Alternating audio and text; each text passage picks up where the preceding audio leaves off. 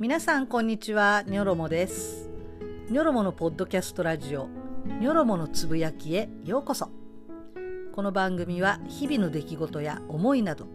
つれづれなるままに自由にニョロモが語り倒すという番組です。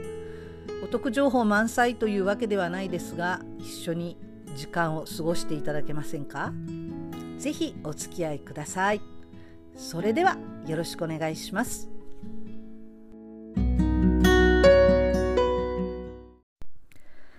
はい、皆さん、こんにちは、ニョロモです。えー、今日はですね、急遽、えー、台本とかね、作る暇もなく、そのままお話をしていきたいと思います。えー、今、7月9日になりました。えー、っとね、日にちまたぎましたけれども、昨日7月8日金曜日、午前11時30分、え、安倍元首相が銃撃にあって命を落とすというちょっと信じられないようなことが起こりました。えー、ロシアによるね、ウクライナ侵攻、これ一つだけとっても今年は一体なんて年なんだろうっていうふうにね、あのもうとんでもないことが起きたななんていうふうに思っていたんですが、日本で、この日本でこんなことが起こるって誰が想像したでしょうか？えー、まずは、えー、っとですね、そのちょうど事件が起きてそれが報道されていた頃の、えー、ニュースの音声をここでね、あの、ちょっと記録として残しておきたいと思います。えー、で、えー、男のような人物がすぐその場で、えー、警察官に取り押さえられました。身柄を押さえられました。えー、こちらまだ、発生から1時間近く経っていますが、えー、多くの人が現場に来ていて、えー、騒然としています。えー、こちらからは以上です。現場の及川記者に来ました。今の話を繰り返しますと、えー、現場は大和西大寺駅の近く、え、選挙運動をしていた11時半ごろ発砲音のようなものが連続して聞こえました。でその発砲音が聞こえている最中に演説をしていた安倍元総理大臣が道路上に倒れたということです。記者の話によりますと胸元からは血のようなものがついているのが見えたということです。また発砲音が聞こえた方向では警察が男の身柄を押さえたという報告がありました、えー、改めて現在入っている情報最新の情報まとまりましたのでお伝えします。今日午前11時半ごろ奈良市で演説をしていた安倍元総理大臣が倒れました。銃で撃たれたという情報もあり消防によりますと心肺停止の状態とみられるということです。警察は現場で男の身柄を確保して詳しい状況を調べています。今日午前11時半ごろ奈良市の大和西大寺駅近くで演説をしていた安倍元総理大臣が倒れて救急車で搬送されました。消防によりますと安倍元総理大臣は心肺停止の状態とみられるということでさらにドクターヘリで橿原市にある奈良県立医科大学病院に搬送する予定だということです。ドクターヘリで橿原市にある奈良県立医科大学病院に搬送する予定だということです。現地で取材をしていました NHK の記者によりますと当時銃声のような音が2回聞こえて安倍元総理大臣は血を流して倒れていたということです。現地ではその後警察が男1人の身柄を確保しました。警察は男から事情を聞いて詳しい状況を調べています。はい。ということでした。では今日はもうこのことね、このこと一つで終わっちゃうと思いますけれども、この安倍元首相が銃撃されたということについてお話をしていきたいと思います。最後までごゆっくりお楽しみください。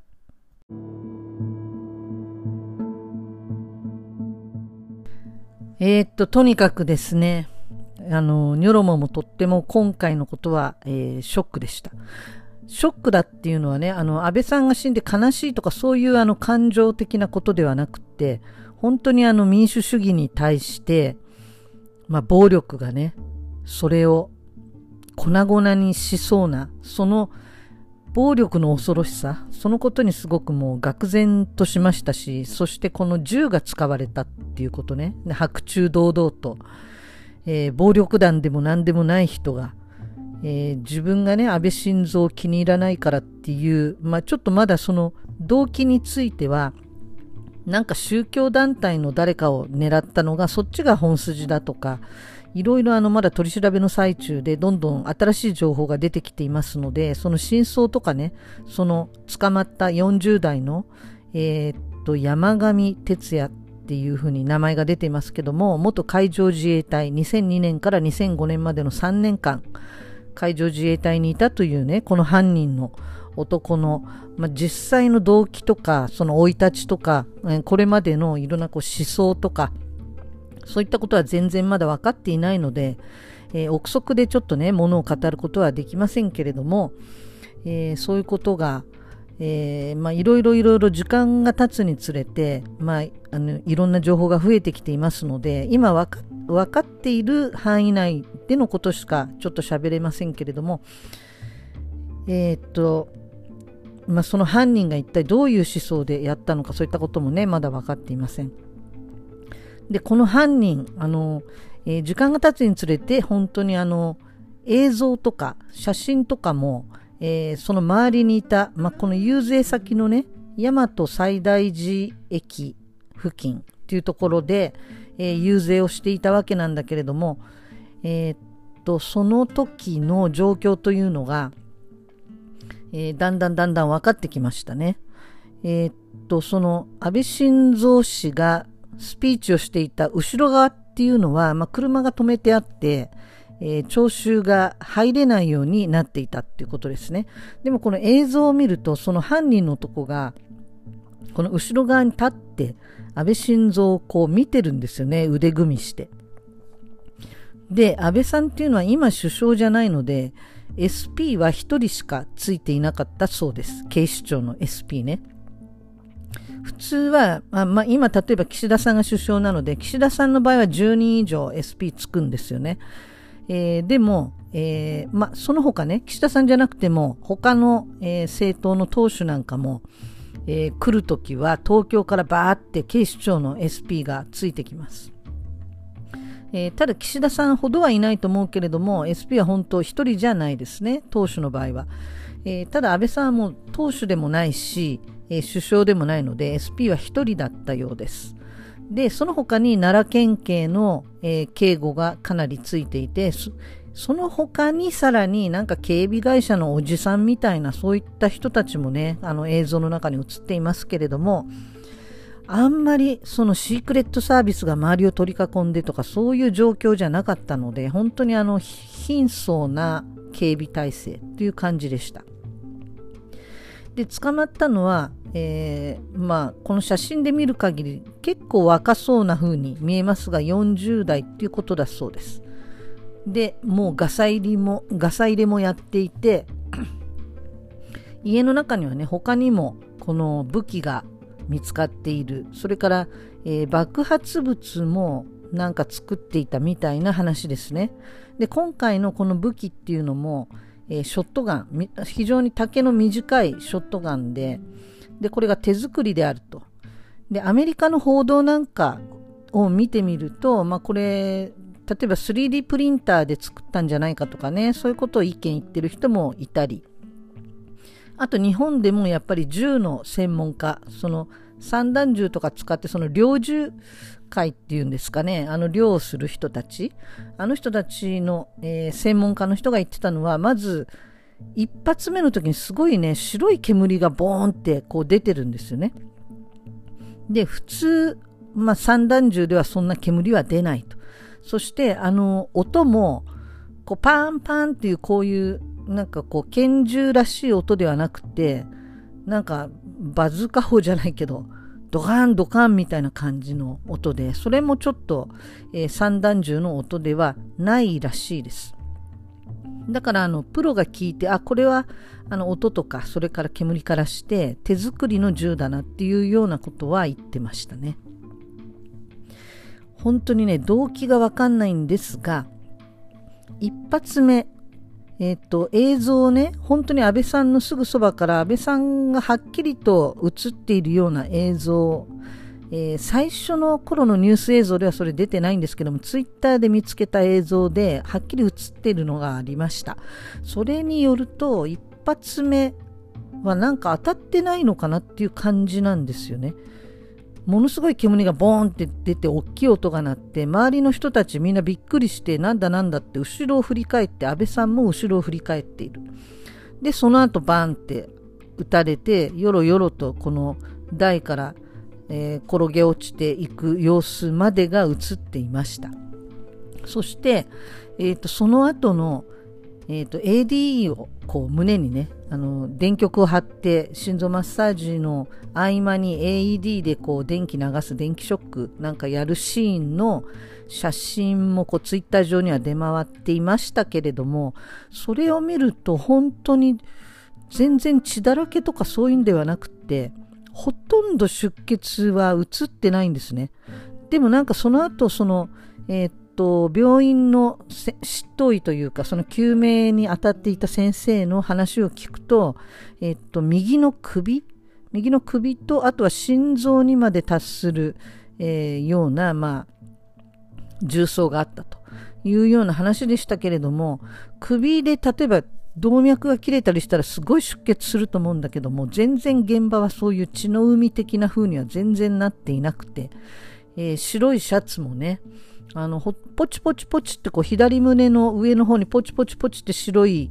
えー、シャツのところに、えー、血が見えるってそんな感じで、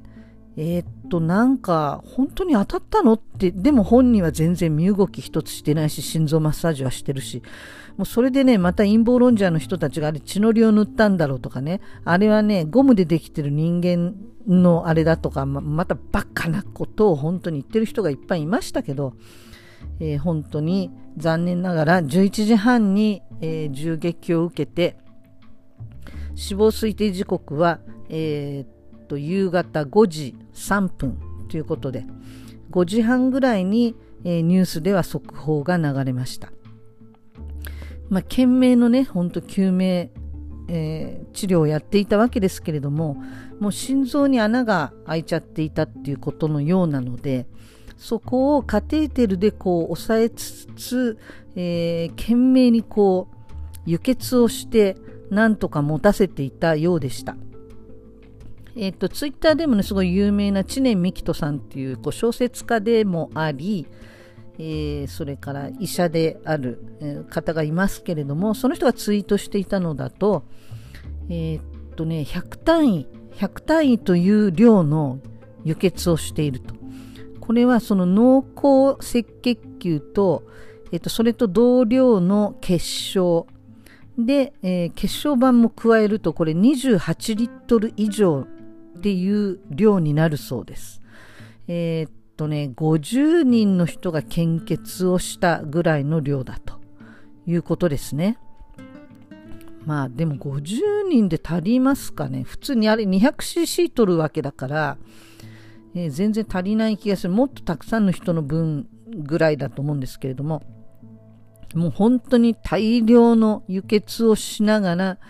えー、なんとか頑張れとこうやっていたわけですけれども、まあ、亡くなったということでした。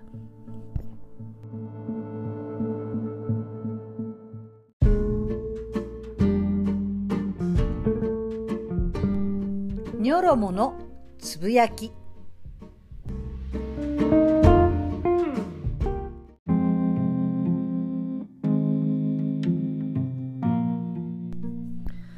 えっと、過去にもね、こういった、えー、暴力によって政治家が襲われたり殺されたりっていうことは数々あったわけですよね。えっと、有名なのは昭和35年10月、浅沼稲次郎社会党委員長、まあ、当時ですね。この方が日比谷公会堂で右翼の少年に胸を刺されて死亡。で、この右翼の少年っていうのは確かね17歳の、えー、そうですよ。あの、赤尾由美さんね、参政党の赤尾由美さんの、えー、っと、おじさんである赤尾敏さんが作ったもう右翼団体の党員でした。犯人はね。で、えー、少年鑑別鑑別書の中で、あ少年鑑別書の中で、えー、自決していますね、犯人は。これが昭和35年。それから平成2年1月、本島仁長崎市長当時、えー、が長崎市役所前で右翼に銃撃され、えー、重傷を負いましたね。それから平成4年3月、自民党副総裁を務めていた金丸信氏が、えー、栃木県足利市で右翼の男に銃撃された。これはもう全然、もう弾かすりもしないっていう感じで、えー、無事でした。それから平成6年5月、元首相の細川森弘さんが、えー、東京新宿のホテルで元右翼の男に銃撃されて、ね、これも無事でした。えー、平成14年10月、石井、えー、後期、えー、衆議院議員ですね、当時民主党、えー、この方が東京都世田谷区の自宅前で右翼団体代表の男に刺され死亡。これはね、この時ね、この政府の本当にでかい、えー、おなんだろうな、裏金、多分ね、裏金のことだと思うんですけれども、それを調査して突き止めて、それを国会で追及しようとしていたその日だったんですよね。その日の朝に、えー、っと、駐車場のところで、もうそれこそ必死に握りしめていたアタッシュケースを奪われてるんですよね。その奪われ方もね、指を切り落とされて奪われてるっていうね、すごい残忍な、本当にひどい殺され方をしましたね。えー、それから平成19年4月、伊藤、なんて言うんだろう、一丁って書くね、一に長いっていう、えー、ちょ名前の読み方ちょっとわかりませんけれども、伊藤長崎市長が JR 長崎駅前で暴力団幹部の男に撃たれて死亡。これ、ちょうどね、多分、え、ー、と、選挙の前だったと思うんですね、長崎市の、この市長選の前で、えー、現職だったはずです。で、この方が、えー、殺されてしまったと。その他にもね、ちょうどオウム真理教の調査をしていた時の警視総監の、えー、方がね、自宅のところでやっぱり銃撃されたりしていましたね。南千住のところのね、えー、高層マンションだったと思いますけれども、まあそういったことがいろいろありました。えー、まあ暴力でっていうのは本当にもうどんな相手だろうが、どんなに気に食わないとか、考えが違うとか許せないとか、どんなことがあっても暴力はダメですよ、やっぱり。で、えー、この暴力によってね、なんて言うんだろう。あいつがじゃあ犯人かとか、また言い出すわけですよ、いろんな人がね。いろんなツイッターの、えー、ツイートがネット上に今溢れていまして、もう早速出てきたのが、えー、安田夏樹さんが書いていました、ツイッターで。ネット上にはすでに犯人は在日、日本人じゃないに決まっているという声が。犯人の出自がどうあれ、属性をことさらに強調し、凶悪性と結びつけて語ることが、社会の中でどのような影響をもたらしてしまうか、誰を脅かすのか考えてほしい。正義感で拡散しそうになった人も一度立ち止まって、っていうふうにね、書いています。えー、彼女もね、あの、在日ということですごい、もう本当にバッシング受けたり、様々な差別を受けたりして、その中でも一生懸命頑張ってるジャーナリストですよね。えー、それからこれはラーク、アットただの酒飲みさんという人が書いていました。えー、元海事らしい。海上自衛隊ってことですよね。元海事らしい。この報道が真実ならば、外国籍は自衛官になれない。犯人は在日と言っているネトウヨ、即刻やめろ。えー、ハッシュタグ、ヘイトスピーチ許さない。っていうふうにね、書いていたり。えー、三枝草礼一さんという方。わからない人には一生わからないのかもしれないけど、日本はなんとなくそういうことが起こらない気がするっていう空気感はものすごく貴重な外交観光資源だったんだよ。それが吹っ飛んでしまった。もう確かにそうですね。日本でこんな銃による凶悪犯罪が起こるって誰も想像してなかったですよね。えー、それから、えー、亀倉、かっこリベラルキノコ派っていう方。NHK が女子高生のインタビュー流してたけどな。安心できる場所で自分から喋り始めるならともかく、心的外傷になりかねない大事件を目撃した子供に、内容や気持ちを根掘り葉掘り尋ねて喋らすのは今ではもうあかんとされてるやつやで。目撃者だって被害者になる可能性を考えてや。っていうふうにね、書いています。これもね、3.5万もいいねがついていて、まあ、似たようなことを言ってる他のツイートもありましたね。本当にね、これ PTSD になるんじゃないかっていうような場面を目撃した人が、あの場にはいっぱいいたわけですよね。だから本当にこ、このニョロモですらですよ。現場にいたわけでもないのに、ニュースを見て、やっぱりなんかこう、ざわざわするわけですよね。もうショックなことなので。だからそれを本当に現場にいた女子高生に何回もこうね、根掘り葉掘り詳しく聞くとか、本当良くないですよね、これ NHK。それからね、えー、っと、こんな、えー、呉良太さんっていう方ね、この人本屋さんの人みたいなんですが、こんなツイート。えー、銃弾を受けたものを英雄のように描きつつ、狙撃の背後関係を不確かで大雑把な憶測で、えー、戦場的に語る本がこれからたくさん出るじゃないですか、きっと。その時に僕たち本屋は、一時売れるからという理由で、その不確かな者たちを自分たちの店を代表する一等地に積み上げていいのかよく考えたい。これもね、すごい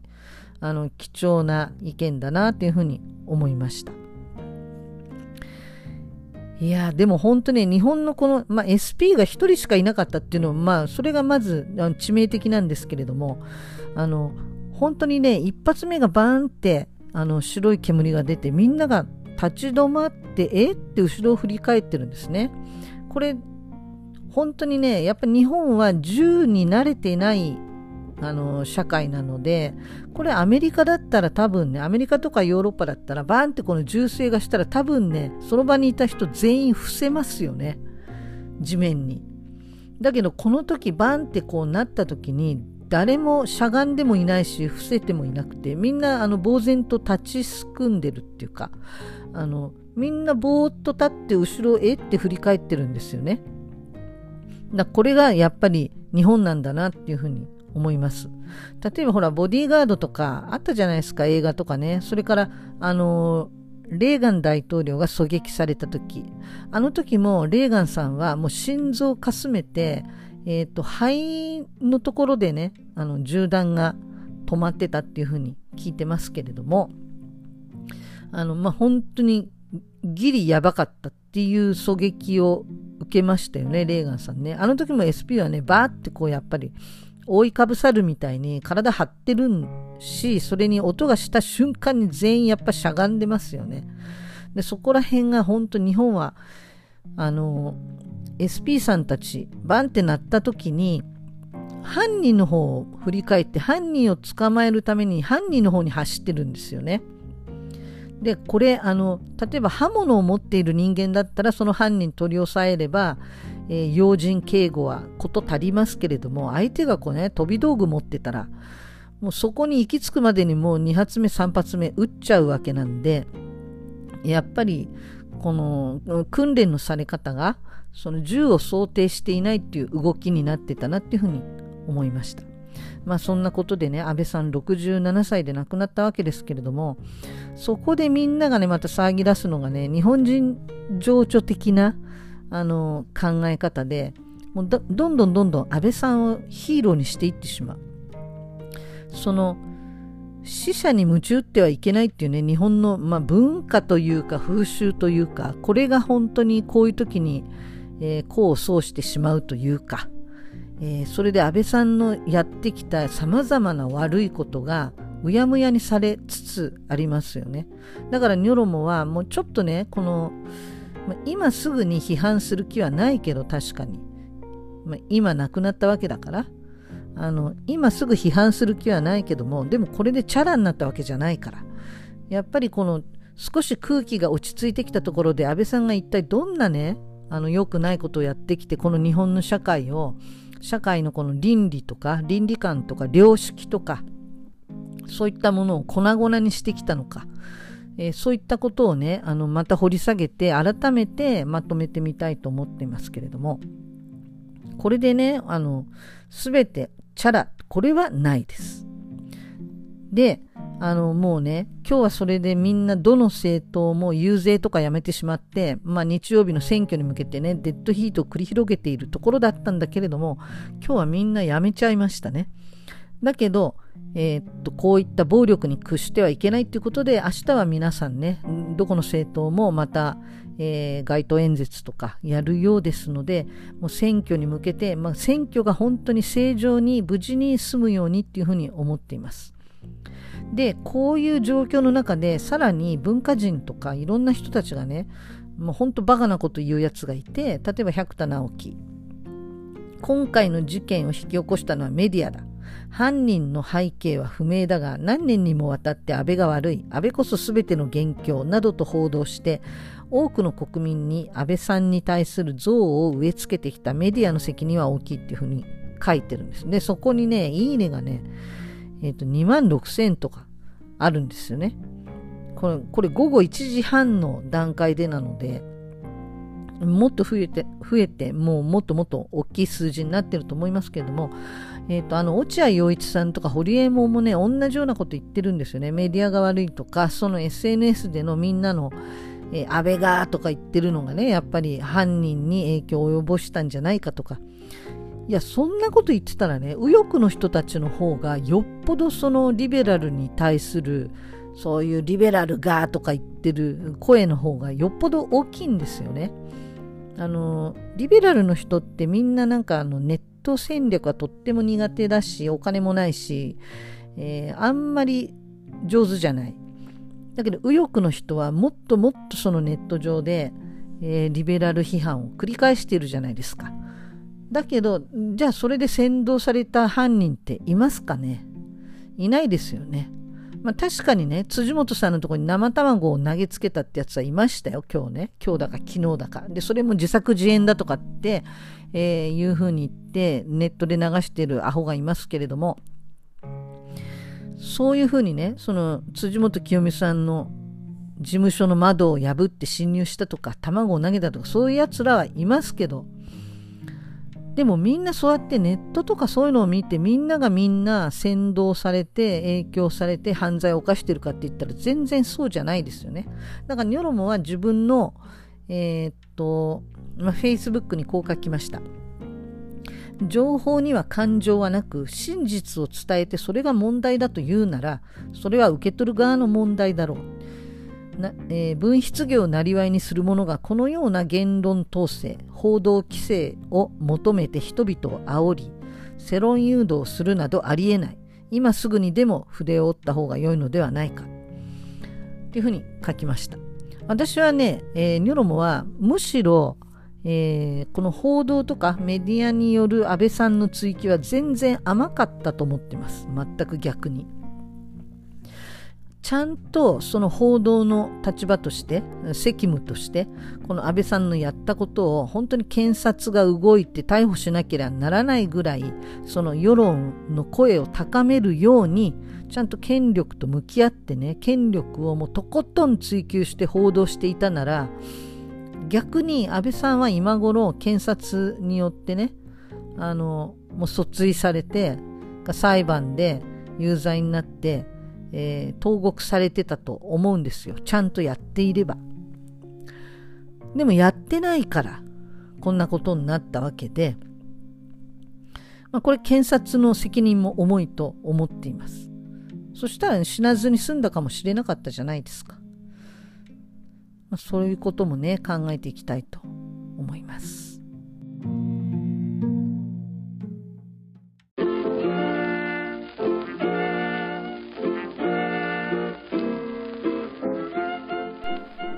えー、というわけで、今日は急遽ね、あの、安倍晋三さん、えー、銃撃されて死亡っていう、本当に驚愕の出来事。もう蛮行っていうふうにね、ニュースで散々、まあ、いろんな政党の人たちも言っていますけれども、本当に蛮行だと思います。えー、しかもこのタイミングだからね、日曜日が選挙っていう時の金曜日にこれをやった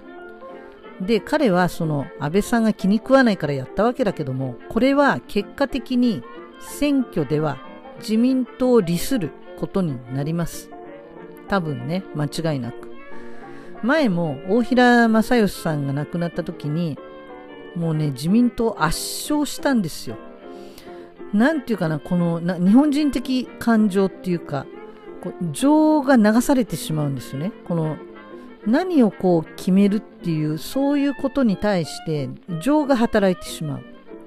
だから同情票が入ったりとか、えー、弔い合戦だとか、えー、安倍さんのね、えー、悲願だった憲法改正をみたいな流れになるんですよ。もう間違いなく。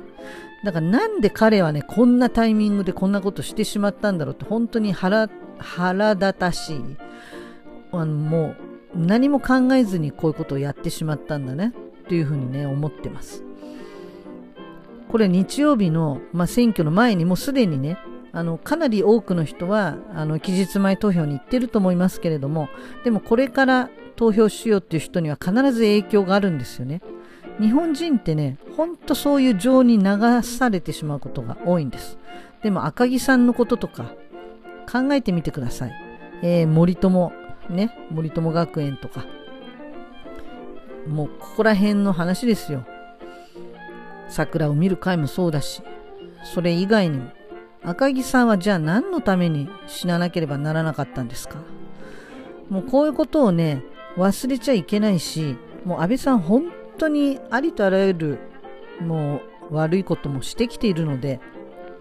かといってね、これがね、自業自得だとか自業自得であるとか天罰だとかねそういう言い方するのもこれはふさわしくないと思ってるんですね。命っていうのはまた別の話なんで。みんなねもうこんなやつ死んじまえって思ってもその人が本当に死んでしまったらもう相当ドキッとすると思うんですよね。それが人間だからやっぱり。それがまともな人間の感覚ですよ。だからやっぱり今回安倍晋三さん亡くなったっていうこと、まあ、これをね喜ぶっていう人はいないと思うんですさすがにね。えっては思う。悲しくはないけど。でも喜ぶ人はいないと思います。こういう結果でね人が亡くなるってことは絶対あっちゃいけないし、えー、またねこの後いろんな情報がどんどん増えてくると思いますけれどもとりあえず日曜日選挙の結果が出ます。またその選挙の結果を受けてまた次のね、えー、まあ、録音をしたいと思います。というわけで皆さんもねいろいろ思うことがあると思いますけれども、えー、本当にこのドキドキしてしまったショックこれはみんな受けていると思いますので本当心穏やかに、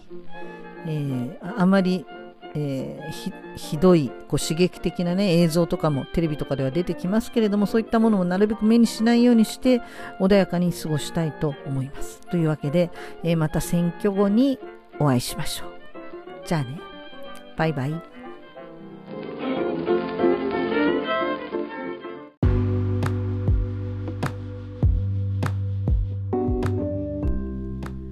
この番組は急な入院や学会への参加などにより診療ができない。そんな院長先生に代わってあなたの歯医者さんで代わりに診療を代行するお助け歯医者さんテンポラリーデンティストジャパンの提供でお届けしました。それではまた次回。